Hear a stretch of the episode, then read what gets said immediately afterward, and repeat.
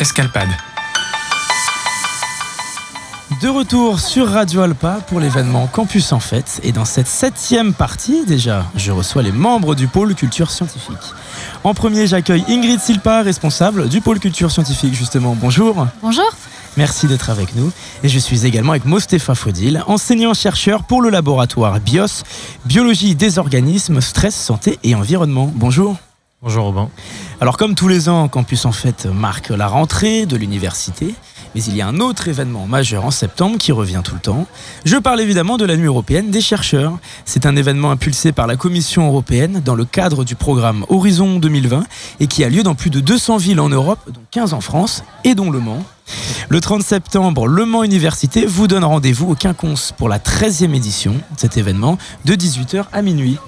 Radio Alpa sera en direct de l'événement de 20h30 à 21h30 pour recevoir plusieurs chercheurs de l'université. Ils viendront présenter leurs domaines et travaux de recherche. Et cette année, la 13e édition consacre le thème de l'imprévu. Pourquoi ce choix, Ingrid? Alors, pourquoi ce choix? Alors déjà, c'est un choix euh, qui se fait au niveau national Mmh. parce que, comme tu le disais, euh, on est 16 villes en France euh, à l'organiser en, en consortium et à décider ensemble euh, de cette thématique. Et en fait, euh, on essaye à chaque fois de trouver une thématique un peu transversale euh, qui va donner une coloration à la soirée, mais qui Mmh. va aussi parler aux chercheurs et qui va faire écho à leur activité euh, au quotidien. Et l'imprévu, l'imprévisible, euh, ben, ça fait partie euh, de l'activité de recherche. Mostefa pourrait le dire peut-être euh, mieux de- que moi. Ce thème vous parle, Euh, oui, enfin, dans tous les domaines de la recherche, spécialement, je, je prêche pour ma paroisse, la biologie. Bah, L'imprévu s'invite euh, tous les jours dans nos euh, bah, notre planification de la recherche, dans nos manipulations euh, au laboratoire, dans nos résultats. On, on cherche pas à avoir un tel ou tel résultat forcément, et des fois on tombe dessus. Donc vraiment l'im- l'imprévu s'invite malgré nous des fois tous les jours. Et alors comment cet événement se déroule-t-il concrètement avec le public? Alors déjà, on est ouvert de 18h à minuit, Mhm. toute la soirée donc euh, au Quinconce. Et euh, le public peut entrer librement, gratuitement, aller et venir. Et il y a toute une partie euh, des espaces en fait qui sont consacrés au laboratoire de l'université, euh, dans lesquels les- le public pourra rencontrer les chercheurs et les chercheuses des laboratoires de toutes disciplines. Mais on a aussi des invités avec les acteurs de la médiation scientifique, tels Ouais. que les petits débrouillards, Planète Science, Men Science. On a également euh, d'autres acteurs de la recherche qu'on connaît moins, qui sont les services, ce qu'on appelle les services supports euh, dans, dans notre jargon, mais qui sont par exemple Cap Europe, qui va accompagner les chercheurs dans le montage de projets européens, ou euh, le service qui s'occupe de tout ce qui est sciences ouvertes, donc mettre les résultats de la recherche à la disposition de, pas forcément du grand, que du grand public, mais des initiés aussi pour aller euh, récupérer ces résultats. Et on a également cette année pour la première fois un espace consacré au centre hospitalier du Mans avec euh, des chercheurs qui Ah oui, donc c'est une nouveauté. oui, c'est une nouveauté pour parler de recherche clinique parce que au Mans, il n'y a pas de laboratoire euh, vraiment, euh, il n'y a pas, il y a pas de CHU, mais il y a quand même de la recherche en santé et notamment de la recherche clinique en cardiologie.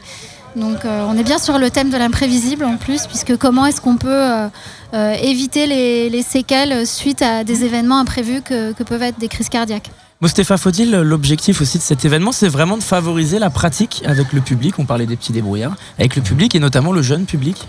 Effectivement, enfin, c'est comme euh, chaque année. Enfin, pour moi, euh, je reconduis cette année ma troisième année Mancel et je reconduis l'expérience euh, auprès de auprès de mes collègues. Enfin, pour la nuit des chercheurs.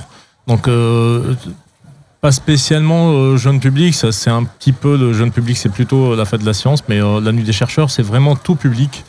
euh, des grands, des petits, enfin toute personne curieuse. Généralement, les gens viennent en famille, certes, mais euh, on a de la curiosité euh, sur, chez toutes les euh, tranches d'âge. Parce que concrètement, l'objectif, c'est de favoriser la vulgarisation scientifique auprès des citoyens. Oui, exactement. La Nuit européenne des chercheurs, euh, c'est un des, nombreux événements maintenant qui permet euh, de, partager en fait ce qui se passe dans les laboratoires de recherche euh, avec le grand public. Et comme disait Mostefa, vraiment, la Nuit européenne des chercheurs, faut pas avoir peur de venir. C'est adapté autant aux plus jeunes, aux plus âgés que aux, aux plus on va dire, novices avec les sciences et la recherche que, pour les, les, initiés. Et l'idée, c'est de non seulement de partager avec les citoyens ce qui se passe dans les laboratoires de recherche, aussi, pourquoi pas, de susciter des vocations chez les plus jeunes, et puis de donner des clés de compréhension mm. pour, pour mieux appréhender les recherches qui sont en cours et qui sont importantes pour le monde d'aujourd'hui et de demain. Alors vous parliez donc de la cardiologie et de la clinique du Mans pour la première fois. Quelles seront les autres thématiques qui seront présentées ce soir-là? Alors, euh, on en a un tas. Hein. On va avoir euh, une vingtaine euh, de stands. on va parler notamment de, la rencontre entre l'art et le public du côté du laboratoire de littérature de, de civilisation mhm. linguistique. On va parler, comme le disait Mostefa, de tout ce qui est imprévu en biologie. On va parler sport et santé. On va parler sciences des matériaux. Euh, enfin voilà, il y, a vraiment énormément de thématiques qui vont être abordées. Est-ce qu'on retrouve un peu quelques volets sur la faune et la flore également? Oui. On sait qu'il y avait des chercheurs qui faisaient des travaux de recherche qui étaient venus dans 5 minutes pour comprendre, pour parler d'études sur les, les, tortues en Afrique. C'est très intéressant. Et là aussi, dans la vulgarisation, c'est toujours quelque chose qui passionne beaucoup le jeune public.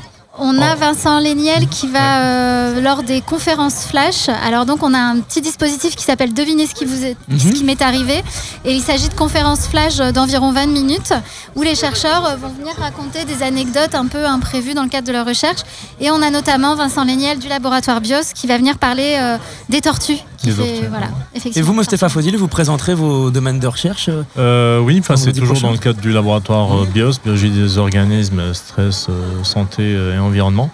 Et euh, pour ma part, bah, je vais présenter un volet euh, de mes recherches sur les microalgues, et plus précisément ce qui est en relation avec la santé, puisqu'il s'agira de, l'utilisation de pigments et de produits naturels extraits de microalgues et leur application dans la santé. Vous étiez venu présenter ces domaines de recherche l'année dernière. Effectivement, oui, et notamment euh, dans, le, dans le dispositif 5 minutes pour comprendre, avec les activités anticancéreuses des mm. pigments qu'on étudie. Oui. Ingrid Silpa, l'événement est également en cours de labellisation, événement éco-engagé. Pour cette édition 2022, qu'est-ce que ça signifie concrètement?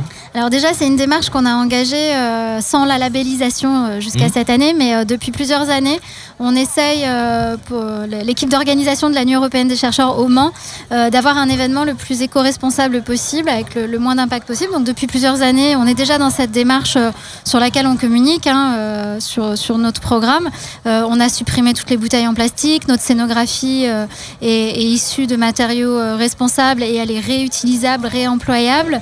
Euh, on a euh, un catering euh, et un bar avec des produits locaux, mm. bio-raisonnés, etc. Donc il y, a tout un tas de choses qu'on a mis en place pour réduire notre impact.